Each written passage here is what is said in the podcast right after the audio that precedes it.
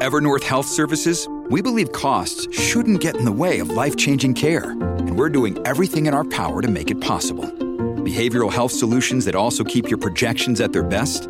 It's possible. Pharmacy benefits that benefit your bottom line? It's possible. Complex specialty care that cares about your ROI? It's possible. Because we're already doing it. All while saving businesses billions. That's Wonder made possible. Learn more at evernorth.com/wonder. ¿Qué tal amigos? Reciban todos un caluroso y fuerte abrazo. Soy Freddy Silva, contento de acompañarlos en este nuevo capítulo de Entre líneas a través de Americano Media y sus estaciones afiliadas tanto en el sur como en el centro de la Florida y por supuesto aquellos que nos escuchan a través de nuestro portal www.americanomedia.com www.americanomedia.com y también aquellos que ya han descargado nuestra aplicación saben que es gratuita, está disponible para Apple y Android y usted lo encuentra, si es que todavía no lo ha hecho, como americano y a través de esa aplicación usted nos puede ver y escuchar donde quiera que vaya. El día de hoy estaremos hablando sobre la influencia del periodismo en español en los Estados Unidos y esto a propósito de la jornada de periodismo con ñ, que se va a celebrar el próximo 11 de abril en la ciudad de Miami, aquí en los Estados Unidos, organizada por la Asociación de la Prensa de Cádiz y la Sociedad Interamericana de Prensa. Tocaremos aspectos que no solo conciernen al periodismo como tal, sino su impacto como transmisor cultural y otros. Para este programa hemos invitado a Manuel Aguilera, periodista español radicado aquí en los Estados Unidos, con más de 20 años de experiencia. Él trabajó como director del diario Las Américas, el periódico más antiguo de Miami en español, de igual forma en Univisión, el diario El Mundo. En España fue director de contenidos de El Mundo TV y Antena 3. Hoy forma parte de la familia de Americano Media como el VP, gerente de redacción. Qué gusto tenerte en el programa. Bienvenido, Manuel. Pues encantado de estar contigo y con tu numerosa audiencia, Freddy. Encantados nosotros, y más cuando se trata de este tema que nos apasiona, nos concierne, esto del periodismo. Hay muchas facetas que realmente podemos nosotros hablar, pero comencemos del principio. Este evento que lo han llamado Periodismo con ñ, entiendo que va a ser el segundo que se celebra. Me imagino que esto tiene mucha repercusión e importancia, no solo para quienes vivimos de este oficio, sino para el resto de la población. Sí, indudablemente yo creo que es un tema importantísimo porque la comunidad hispana es la más numerosa, la, minoría más numerosa de los Estados Unidos y como, y como se sabe es una lengua pujante, es una comunidad que, que no para de crecer y que como tal ha, generado muchísimos medios de comunicación como Americano Media, pero otros muchos como, como Univisión, Telemundo, como CNN Español como los periódicos de distintas ciudades, como el Nuevo Herald, como La Opinión de Los Ángeles.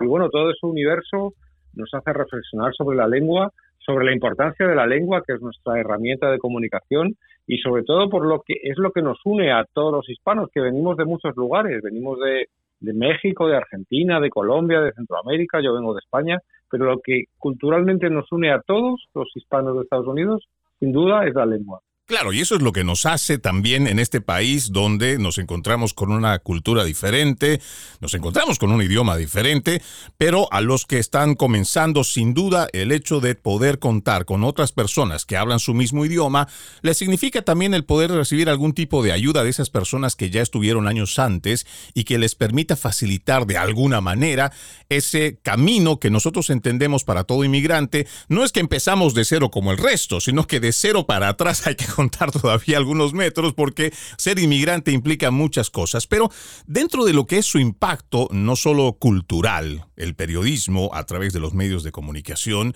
hablando de esta gran minoría que mencionas que vamos a ser la más grande minoría en los Estados Unidos eh, y dentro de poco eso todavía se va a ampliar más en cuanto a ese espectro, también su impacto tiene que ver mucho en el aspecto político y seguramente cuando ya hablamos de las distintas cadenas, eh, de televisión, igual que de radio, nosotros mismos, ahí tenemos que entender que no solamente debe ser interpretado como una gran mina de oro, como muchos otros lo ven, sino también la importancia que tiene el llegar con información importante, pero verás, no con eso que llamamos o señalamos en algunos momentos a la prensa progresista como desinformación. Sí, totalmente. O sea, yo creo que, bueno, los medios hispanos, muchos de los medios hispanos que, existían antes de americano han estereotipado un poco al hispano, ¿no? Han, han, concebido que el hispano tiene unos intereses comunes muy relacionados con la inmigración, que tiene una manera de ver la vida eh, pues mm, alejada de, de, los valores tradicionales, de la familia, etcétera, cuando eso es totalmente un error, ¿no? Yo creo que que el hispano, por herencia, la mayoría venimos de, países de tradición cristiana, católica en su, en, su, en su mayoría, pero también de otras ramas del cristianismo. Y sí somos familiares, sí tenemos valores, sí venimos muchos, eh, han llegado a este país huyendo de regímenes totalitarios o de populismo de la izquierda, y como tal, esa estereotipación no tiene mucho sentido. Así que yo creo que es importante que haya variedad. Yo respeto que existan otras opciones de medios que a lo mejor piensen que, todos los hispanos o que, su línea editorial sea de centro izquierda. Pero bueno, yo creo que eh, Americano Milla ha venido a cubrir un hueco muy importante de mucha gente que necesitaba una referencia en español de lo que siente realmente de los valores que quiere transmitir de generación en generación. ¿Podríamos nosotros, Manuel, decir que de alguna manera a lo largo de los años, tal vez quienes rinden más un culto o un servilismo a lo que es la corporatocracia, están haciendo cambios en los valores que tú acabas de mencionar, que son muy propios o tradicionales de nuestra Hispanoamérica y que a través precisamente de la constante repetición que se tiene en los medios de comunicación, dichos valores se están distorsionando? Totalmente, yo creo que se están distorsionando, ¿no? Porque además eh, yo creo que no hay intención de, empoderar, esa palabra que se utiliza tanto ahora, empoderar al hispano, ¿no? Al revés, le intenta hacer un hispano que, que, tiene miedo, que tiene, que tiene que resolver su tema legal en Estados Unidos, que tiene, que, que tiene miedo a que le acepten, que tiene miedo a la adaptación, que siempre tiene que pedir permiso. Y yo creo que que es al revés. O sea, el hispano tiene que sentirse orgulloso de sus raíces, tiene que orgulloso, sentirse orgulloso de su cultura, de sus tradiciones y, por supuesto, volviendo al tema inicial de la conversación, de su lengua, ¿no? La lengua española, la lengua castellana es una lengua hermosa, es una lengua rica, es la, la segunda lengua más hablada del mundo, después del chino, y como tal debemos cuidarla, ¿no? Como decía, eso es un patrimonio, es un patrimonio y yo animo a, las familias eh, hispanas que, han venido a Estados Unidos a mantenerlo, porque muchas veces se da el fenómeno que conversábamos antes de empezar la entrevista de, que, de que los hijos pierden el, español, los hijos pierden la capacidad de comunicación y eso ha pasado, que a lo mejor el abuelito o la abuelita tiene dificultades para, para relacionarse con el nieto, ¿no? Porque los padres no han, no han, no han, no han sabido, no han querido, no han podido eh, cuidar eh, que sus hijos sigan hablando el idioma de, de la familia, que es el eh, originaria, que en este caso es el español, ¿no?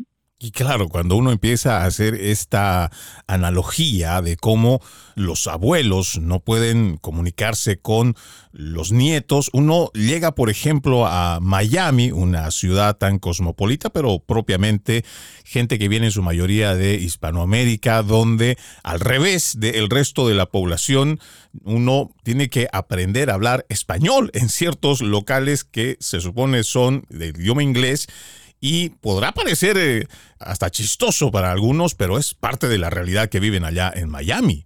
Sí, totalmente, porque yo creo que ahí, en contrario, en contra de lo que decía antes, los, la comunidad cubana ha sido una comunidad bien orgullosa, bien orgullosa de sus raíces, que ha venido al sur de la Florida a trabajar, a salir adelante, a mantener a su familia. Y los cubanos eh, no solo son la minoría más mayoritaria de los hispanos de Estados Unidos, son los que dominan la, ciudad, son los que dominan la zona eh, a nivel político, a nivel empresarial, a nivel de emprendedores. Y los cubanos, en su mayoría, han querido que sus hijos y sus nietos mantengan esa lengua española, que forma parte de su cultura y de sus raíces. Así que en ese sentido, eh, toca aplaudir a esta comunidad de que ha tenido el, orgullo y, el, y, la, y la disposición de que, de que la familia se y no sé de ese ese fenómeno que decía antes tan, tan lamentable de que el abuelo no pueda entenderse con el nieto, ¿no? Al final es parte de esa tradición y como puede ser la comida, como puede ser la música, como puede ser la literatura, como puede ser la, la cultura en general, eh, la lengua forma parte de ese patrimonio, de ese tesoro a conservar y los cubanos, la verdad, es que lo han hecho muy bien, por eso el español en, en el sur de la Florida yo diría que es la lengua número uno, casi por encima del inglés.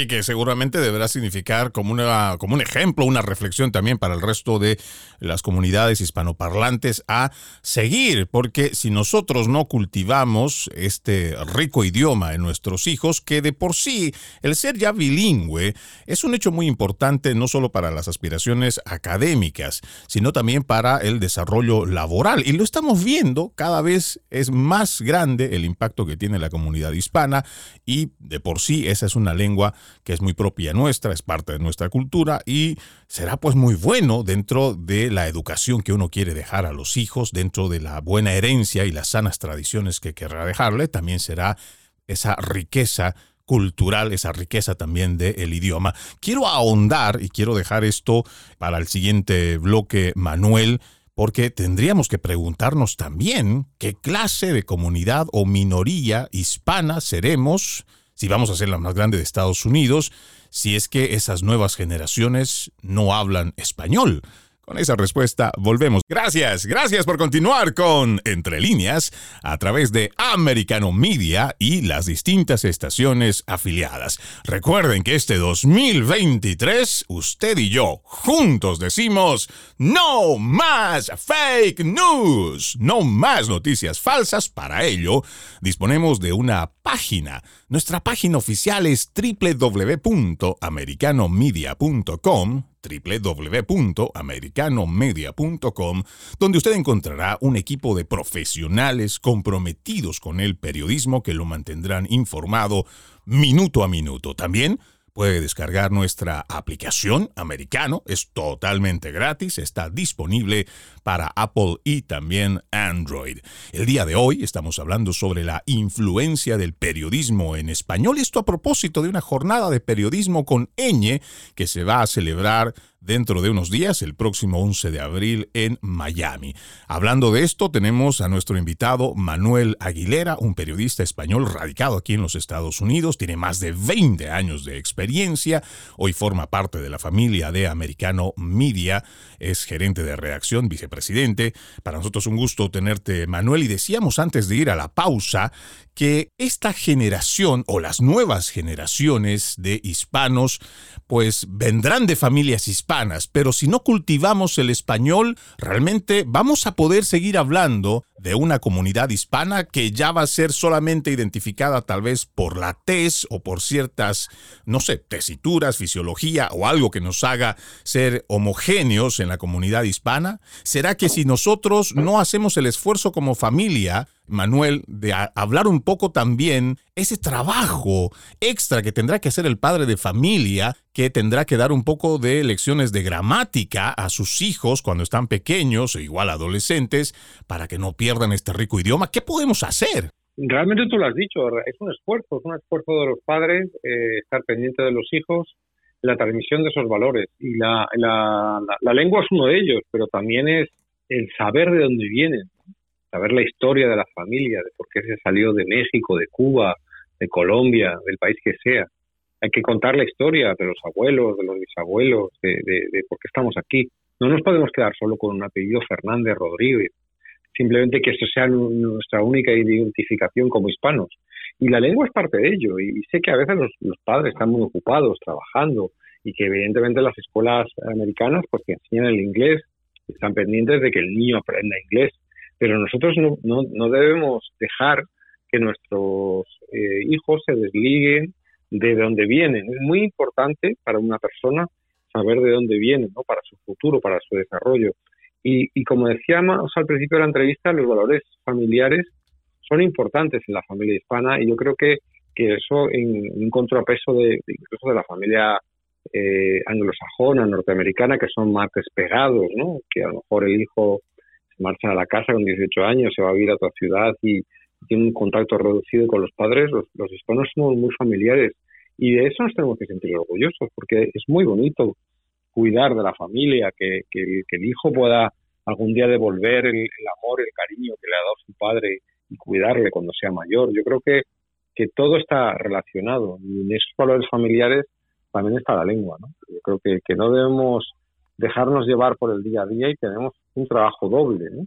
Claro, ese, ese esfuerzo. Yo, yo, por ejemplo, también podría decir, Manuel, así como en algunos momentos uno estará al lado de la abuela, igual estará al lado de la mamá, aprendiendo una receta muy tradicional, el cómo hacer, por ejemplo, la paella, cómo uno puede cocinar un lomo saltado del Perú, cómo puede hacer, no sé, una fritanga o algún plato muy tradicional de, de, México, Costa Rica, de cualquier lado. Y de la misma forma uno tendrá que tomarse unos minutos adicionales para poder explicar cómo es nuestra gramática, porque así como es muy rica en cuanto a sinónimos y otras palabras que uno puede utilizar, pues también habrá complicaciones en el manejo de verbos y toda esta parte gramatical que habrá que hacer ese esfuerzo para que nuestros hijos sean también herederos no solo del apellido, sino de las sanas tradiciones. Pero volviendo a lo que nosotros habíamos planteado, Manuel, en cuanto a esta reunión que se va a tener, esto en cuanto al periodismo, entiendo que la Sociedad Interamericana de Prensa en su comunicado dice que entre las cuestiones que se van a tocar en lo más esenciales ha logrado el periodismo en español, la aceptación y el reconocimiento del público y la prensa de Estados Unidos. Y el otro eje que mencionan es la adaptación de los medios en español de Estados Unidos a los cambios digitales. Yo quisiera hablar primero de, de este el primer planteamiento. ¿Ha logrado realmente, Manuel, en el tiempo que tú estás viviendo aquí en los Estados Unidos, ¿habrá el periodismo en español logrado la aceptación, ese reconocimiento del público? Seguiremos siendo todavía los que, ah, sí, tal vez en la época electoral los tomamos en cuenta porque tal vez ahí es donde funcionan. ¿Será que todavía estamos en ese, en ese ámbito? ¿Habremos logrado espacios? Pues yo, mira, yo echo de menos, he hecho de menos un poco más de, de, de acción en los medios hispanos. He trabajado en varios, he sido director de un periódico, he sido director de noticias de Univisión y yo creo que en esa estereotipación del hispano que hablaba antes, eh, hemos perdido la oportunidad de, ganar a las élites culturales de la población hispana, ¿no? Y me explico, ¿no? Yo creo que hemos estado, se ha estado pendiente de dar un contenido de más bajo nivel, más de entretenimiento, más de, de crónica roja, de solo deporte, solo y no hemos no hemos tenido la, la, la el interés de de, de, de, su, de ganarnos también a la gente de clase cultural más alta que habla inglés y español, ¿no? Yo creo que eso tiene que cambiar y en eso humildemente desde americano queremos contribuir, queremos queremos ganarnos también a esa gente que se pasa a los medios en inglés, ¿no? Yo creo que el gran reto de los medios en español es que al final eh, en Estados Unidos nos vean de igual calidad que a los medios en inglés, porque a veces yo creo que nos hemos sentido de segunda categoría y esa no debería ser la realidad porque de hecho en Latinoamérica y España se hace un periodismo de excelente calidad. Y yo creo que el periodismo en español de los Estados Unidos debería estar al nivel de lo que está en nuestros países de origen, tanto en Latinoamérica como como en España, ¿no? Claro, y esto se nota porque tenemos incluso todavía canales que no están en esas frecuencias en las cuales tienen semejante cantidad de kilovatios para las estaciones en inglés, pero vemos que la mayoría de nuestras estaciones tienen unos transmisores que son bastante, no digo que son débiles, pero seguramente en la magnitud en lo que ellos consideran es el espectro al que se puede llegar y seguramente de ahí también deriva que muchas de estas posiciones no van a ser la que están pagadas en el mismo nivel que están en el anglosajón. Aunque he visto que también eso se ha ido compensando un poco con la diferencia, no sé si tú lo has notado, Manuel, el hecho de que tratamos también de traer esa parte cultural de la cual hemos estado allá en nuestros países sin darnos cuenta que aquí funcionan de otra manera. Pero, o por lo menos esto te hablo en mi experiencia, Aquí entendía que cuando tú llegabas a un medio en anglosajón, tú tenías una función y tú cumplías con esa función. Y claro, podías colaborar con el resto de la gente, pero es como si nos trajéramos también parte de esa cultura laboral de Latinoamérica, donde al que has contratado no solo va a ser presentador, va a ser editor, va, va, a ser el que corta las imágenes, el que hace las voces, y además si sirve el café también está bien. Entonces, hay, estas cosas culturales también pasan. Y no sé, yo entiendo que podrá ser hasta un tema de broma, pero en realidad eso es parte de lo que nosotros vivimos también en este oficio.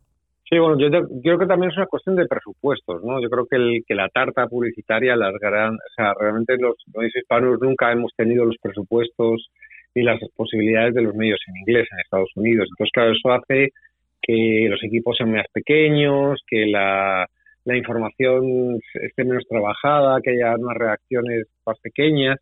Entonces, eh, pasa lo que tú estás diciendo, ¿no? Que al final tienes que editar, grabar, eh, ponerte delante de cámara y si me apuras, como dices tú, pues dieta por el café. Entonces, bueno, eso es parte del, de la falta de ambición. Yo creo que tenemos que ser ambiciosos y tenemos que seguir creciendo y no va a dejar de llegar gente que hable español, con lo cual tenemos que tener medios en español bien robustos para que realmente podamos llegar al grado de excelencia que hemos visto en nuestros países, que hemos visto en el periodismo en inglés y que queremos eh, eh, ofrecer a la comunidad hispana de los Estados Unidos, que como hemos dicho al principio, es muy numerosa, ¿no? Estamos hablando de, puede ser más de 60 millones de personas y seguimos creciendo. O sea que yo creo que, que público hay, 60 millones es más que muchos países, ¿no? Más población de la que muchísimos países de América Latina. Claro, y ese también tendría que ser un esfuerzo, por lo menos estamos viendo que de la cabeza de Americano Media entienden cuál es la, el verdadero impacto y la necesidad que tiene el público aquí en español de recibir un periodismo de calidad, pero también un periodismo que esté apegado a ciertas cosas objetivas y no lo que llamaríamos las medias verdades con las cuales se cuentan en ciertos medios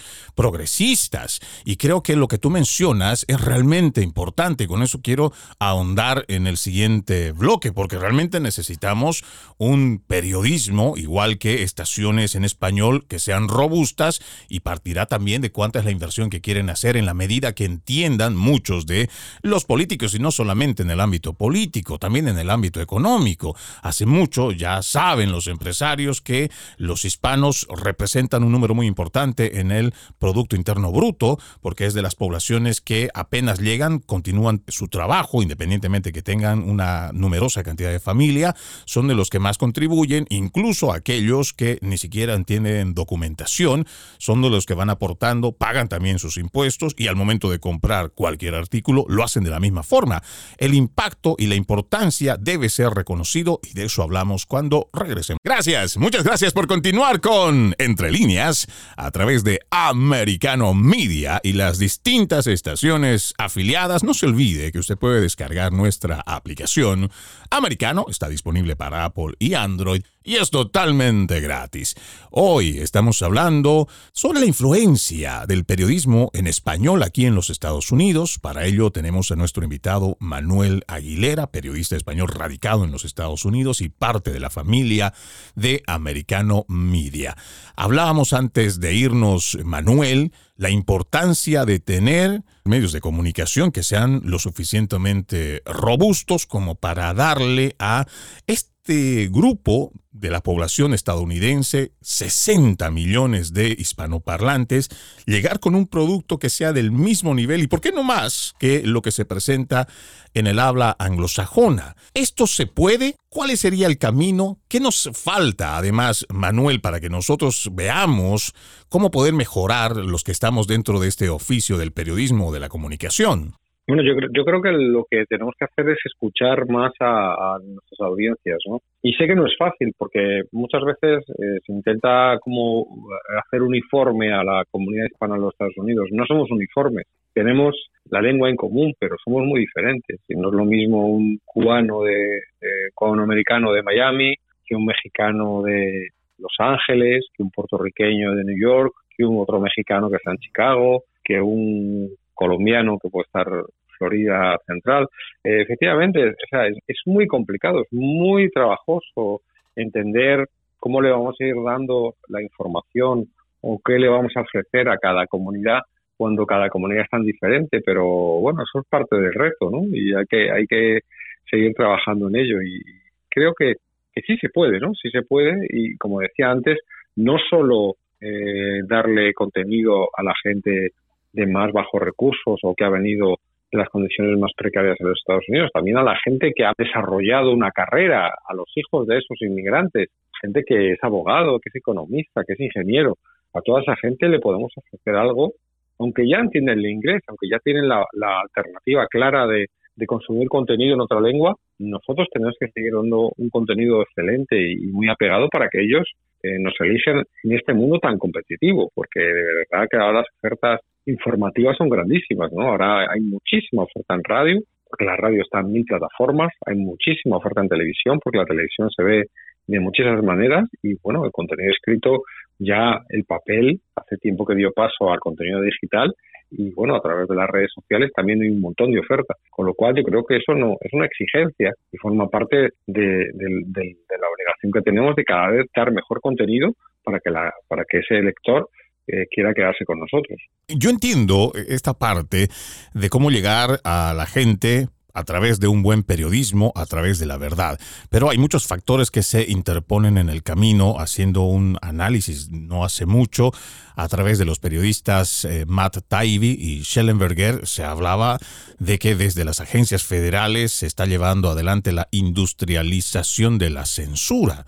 Imagínate la cantidad de retos que se va a tener cuando de por sí, cuando estamos mencionando solamente este aspecto de cómo hay la variedad de oferta en el mercado a través de la televisión convencional, tienes las plataformas digitales, hoy a través de Facebook igual tenemos muchos divulgadores de noticias, igual que YouTube, em, Rumble también está haciendo su ingreso, las ofertas son muy variadas, pero también tenemos que mencionar que existe una censura y que esto lamentablemente, según los trabajos de investigación a los cuales me estoy refiriendo de los periodistas mencionados, existen trabas para poder llegar con información veraz, porque incluso si tú hablas con la verdad, como se hizo a través de la pandemia, te etiquetan como una persona que da información falsa. Y ojo, que Facebook, por ejemplo, tuvo que admitir que cuando censuraba a las personas lo hacía con artículos de opinión de terceros que no necesariamente formaban parte de Facebook. Los eh, obstáculos que uno encuentra para que el ciudadano reciba la información fidedigna es bastante alto, además de todas las ofertas. O por lo menos eso es lo que yo veo, Manuel. Sí, bueno, ha habido un fenómeno en redes sociales que, las redes sociales que las redes sociales se han erigido en, eh, en vez de ser una plataforma de divulgación y difusión de contenido, eh, en el que realmente están aprovechando del trabajo de los medios de alguna manera, porque las redes sociales en sí mismas no son nada, ¿no? Eh, los medios muchas veces somos los que le aportamos contenido, los periodistas. Entonces, bueno, ellos en un momento dado se han elegido jueces y en, eh, para, para censurar o para admitir o, echar hacia atrás algunos algunos contenidos y eso ha pasado en YouTube ha pasado la pandemia ha pasado pero ha pasado con el tema de Hunter Biden también por ejemplo con New York con New York Post que, Twitter estuvo eh, imposibilitando que la gente pudiera leer los artículos a través de, Twitter. Se erigió en, en censor y creo que es algo muy peligroso, ¿no? Eso es algo muy peligroso y yo creo que ahí las redes sociales no deberían entrar porque curiosamente eh, siempre entran en la misma dirección. Es un poquito de lo mismo que con las empresas de fact-checking, que muchas veces da la sensación de que solo fact-checkean o solo hacen ese fact-checking con medios que no comparten la línea editorial de izquierdas. Entonces, bueno, yo creo que está bien eh, velar por un ejercicio eh, ético del periodismo, está bien buscar la verdad, pero eh, hay, que, hay que, si alguien está buscando la, verdad, por favor que lo haga en las dos direcciones, ¿no? Tanto en medios de, de derecha como, como de izquierda, ¿no? Lo importante sería también permitir que se abra un debate sano, un debate honesto. Podemos entender que un gobierno, una empresa farmacéutica o cualquiera que tenga el suficiente poder para manipular o manejar tanto los medios de comunicación igual que las redes sociales pueda imponer una narrativa oficial. Ok, podemos entender que ellos quieren que se difunda lo que ellos necesitan que se difunda a través de sus medios de comunicación. Pero que no se censure y que se permita un debate honesto. Y te voy a dejar con esto, bueno, realmente quisiera preguntártelo ahora. No sé si esto lo van a tocar, no sé si esto estará dentro de los puntos planteados en esta reunión que van a tener con la Sociedad Interamericana de Prensa, porque a mí me parece que si esto no se toca como un eje importante que está prohibiendo o limitando la información de quienes hacemos periodismo, pues de nada valdrá el resto, porque si tenemos un gobierno federal que es capaz de utilizar a sus agencias para censurar y nadie dice nada, nadie hace escándalo, no estamos haciendo la lucha que deberíamos de hacer, pues tarde que temprano nos va a caer a cualquiera de nosotros. Sí, efectivamente. Eh, el tema es que muchas veces los, los medios no son totalmente libres porque viven de la publicidad y eso limita mucho, ¿no? Viven de la publicidad institucional y eso te obliga a callar algunas cosas, ¿no? Eso, ha pasado, ¿no? Por eso, eh, evidentemente, el modelo está evolucionando a que sean los propios, la propia audiencia la que sostenga los medios, que yo creo que es una manera más, más sana, por llamarla de alguna manera, de, de tener ingresos, ¿no? Pero es verdad que los medios están muy mediatizados por las marcas, por la publicidad de los gobiernos, por, por bueno, por fin y al cabo, por la, por la, presión, la presión del poder y la censura. Entonces, bueno, yo creo que los medios para, para triunfar necesitamos ser libres. Yo creo que la manera de ser más libres es viviendo de, las aportaciones que nos haga la gente que está consumiendo el contenido, como pagamos por Netflix al mes una cantidad por ver las películas y series que ahí ofrecen, deberíamos pedir el apoyo de la gente que, que, que, le gusta nuestro contenido para que bueno pague una cantidad y, nos ayude a crecer ¿no? y, a, poder seguir haciendo esa labor necesaria de investigación, que es la base del periodismo. Ni, no puede llegar nadie a frenar investigaciones y a frenar que cuestionemos, ¿no? porque si no nos cuestionamos las verdades oficiales, más futuro va a tener el periodismo. Nosotros estamos para cuestionar y para contar todos los ángulos de la noticia. Claro, además no nos olvidemos que el periodismo debe incomodar a el poder político. Nosotros no somos una agencia de relaciones públicas que simplemente vamos a recibir lo que ellos ofrecen como algo oficial y no averiguar qué es lo que están haciendo tras bambalinas. Y lamentablemente estamos dejando que el periodismo se convierta aquí en los Estados Unidos, con mucha tristeza debo decirlo.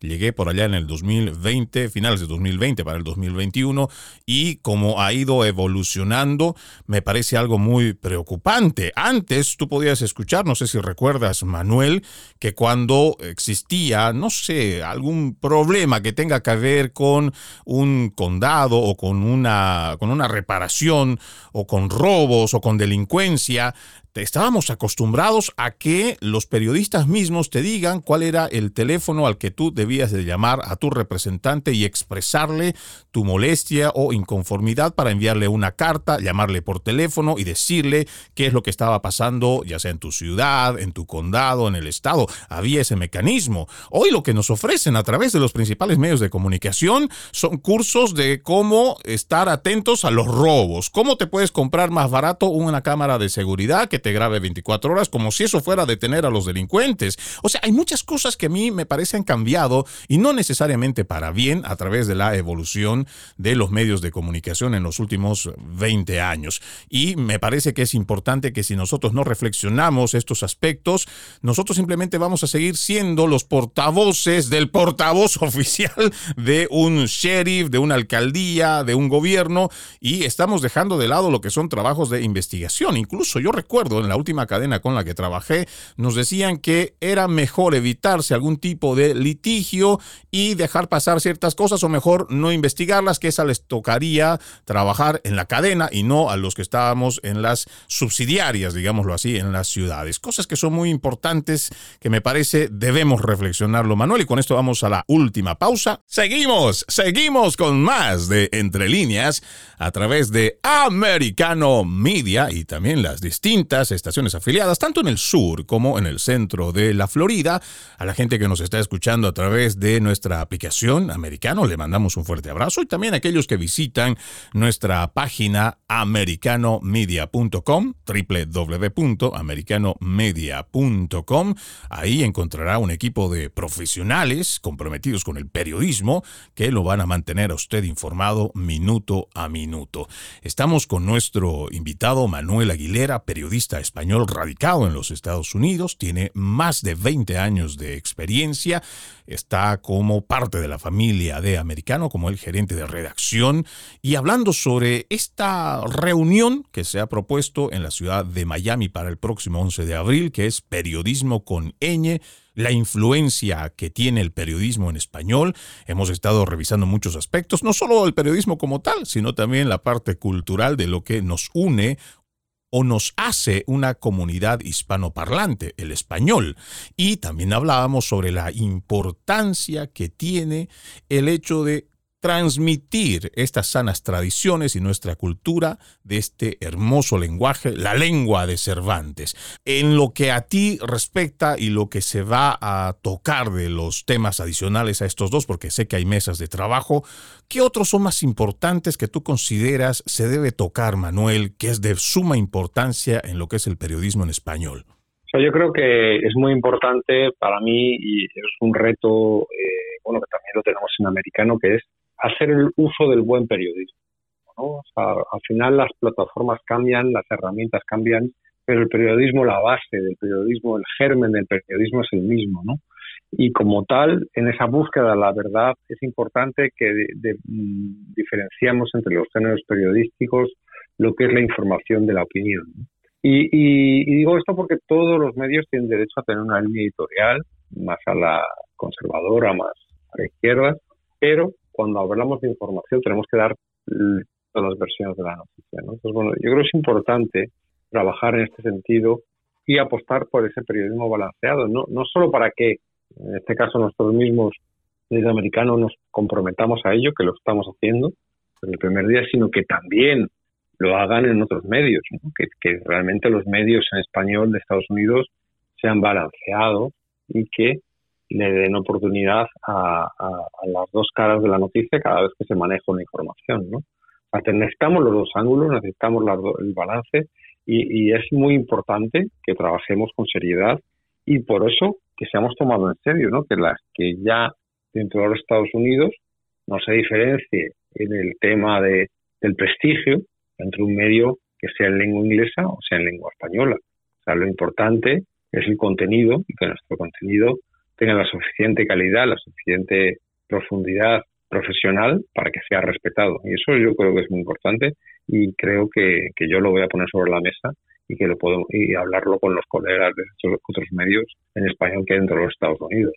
Qué importante esto de la imparcialidad, el balance o la neutralidad también, porque dentro de estos ejercicios o de estos cursos que yo recuerdo en la última cadena que estuve trabajando, quienes nos impartían los cursos nos hablaban de, al momento de producir un paquete, una historia, había que verle el lado humano, había que hacerle llorar a la persona para que eso pues haga que exista una reacción y hablan de conexión, cuando en realidad, si hablamos propiamente de un noticiero, no estamos hablando de otros formatos, eh, simplemente es ser objetivos y hablar de lo que está pasando como tal, simplemente evitando el amarillismo, ¿no? Porque cuando yo hago ciertos ejemplos, eh, Manuel, no sé si estarás de acuerdo conmigo, yo le digo a la gente, una cosa es que tú digas como informe que a las 3 de la mañana una persona que caminaba por la calle fue atropellada, lamentablemente falleció a los pocos minutos. Pero cuando tú ves el, eh, el periodista que está haciendo en español, sobre todo, te dice que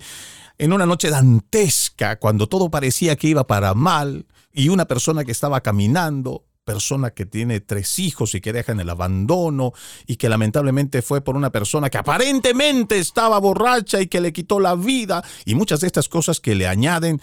Yo digo, ¿cómo luchamos contra todo esto? Porque también ellos te dicen que necesitan vender y que eso es lo que vende en el mercado. ¿Cómo hacemos para que dentro de lo que buscamos, esta excelencia en el periodismo, se pueda también encontrar un balance y no encontrar tanto amarillismo en lo que es el periodismo de hoy. Bueno, es que yo creo que esa descripción que has hecho me recuerda mucho a un par de medios eh, eh, en España de Estados Unidos. Un poco eh, el fenómeno Univisión Telemundo, ¿no? Univisión Telemundo ha basado su, su programación en ese clickbait, en ese enganche de la audiencia a través de, me voy a llamar de un poco de sus bajas pasiones, porque son, es un poco la crónica roja, el crimen, el morbo de contar siempre historias de asesinatos y, y esa búsqueda del lado humano no, no, hace más que encubrir un poco eh, las, últimas intenciones que es eh, bueno pues eh, llegarle al corazón de la gente mostrándole algo que suele ser lo más exagerado posible lo más turbulento lo más sangriento.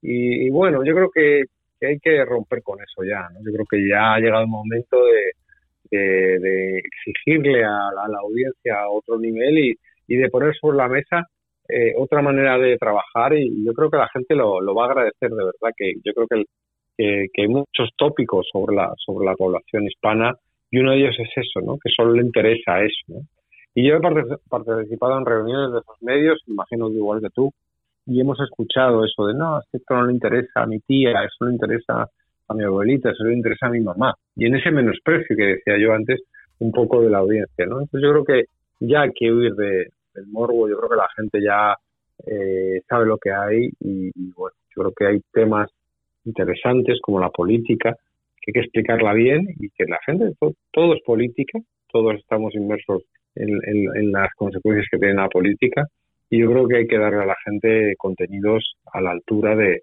de lo que ellos esperan. Claro, yo quiero aprovechar este espacio que nos queda, Manuel, porque tú eres un disertante más en esta reunión que se va a celebrar Periodismo con Eñe, va a ser una jornada de periodismo muy importante. Expliquemos a la gente, porque entiendo que esto también creo que va a ser de acceso libre, quiénes pueden ir, si es que pueden ir, y cómo también ser parte de este evento, Manuel. Sí, bueno, yo entiendo que, que, el acceso es libre, es uno del indio de, de Brickell, lo organiza la Asociación de, la Sociedad Interamericana de Prensa, y que, que, engloba un montón de medios, a muchísimos medios de Estados Unidos y Latinoamérica, en, en, colaboración con la Asociación de la Prensa de Cádiz. Y bueno, está muy centrada en el, el, español, en la lengua, en la lengua española. ¿no? Hay mucha participación de España, está la Diputación de Cádiz, está el Instituto Cervantes, que vela por el por el, la, por la lengua española en, el extranjero y bueno yo creo que es interesante no yo invitaré a la gente a acudir y a, poder eh, formar parte de estas charlas y bueno de que mantengamos vivo entre todos mantengamos viva la lengua española la lengua castellana y que y que, y que, siga viviendo muchos años y que viva en un territorio que pudiera llamarse hostil, que es Estados Unidos, porque es un país cuya, cuyo, cuya lengua es el inglés, pero yo no considero hostil eh, mantener tu lengua. Evidentemente es una obligación también aprender el inglés cuando llegamos a este país, pero creo que también es una, obligación moral mantener nuestra lengua y mantener la lengua, que nuestros hijos mantengan la lengua española, porque es parte de nuestro patrimonio y de nuestra cultura. Y que claro, siempre podamos nosotros celebrar en español y que nuestra lengua siga siendo transmitida a nuestros hijos y nuestros hijos a sus hijos y esas sanas tradiciones, esa sana cultura, la música y tantas cosas ricas que traemos también del lugar donde nacimos, sea una herencia que se pueda permitir a ellos. Con nosotros el día de hoy nos acompañó Manuel Aguilera, periodista español radicado en Estados Unidos, más de 20 años de experiencia, trabajó como director del diario Las Américas, el periódico más antiguo en Miami en español, de igual forma en Univision el diario El Mundo. En España fue director de contenidos de El Mundo TV, Antena 3. Hoy es parte de la familia de Americano Media. Qué gusto haberte tenido en Entre Líneas, Manuel. Gracias. Pues un placer y hasta cuando quieras. Lo volvemos a ver y a conversar. Por supuesto, Manuel, de esta forma vamos poniendo punto final a este capítulo de Entre Líneas. Soy Freddy Silva. Continúen con la programación de Americano Media. Buenas tardes.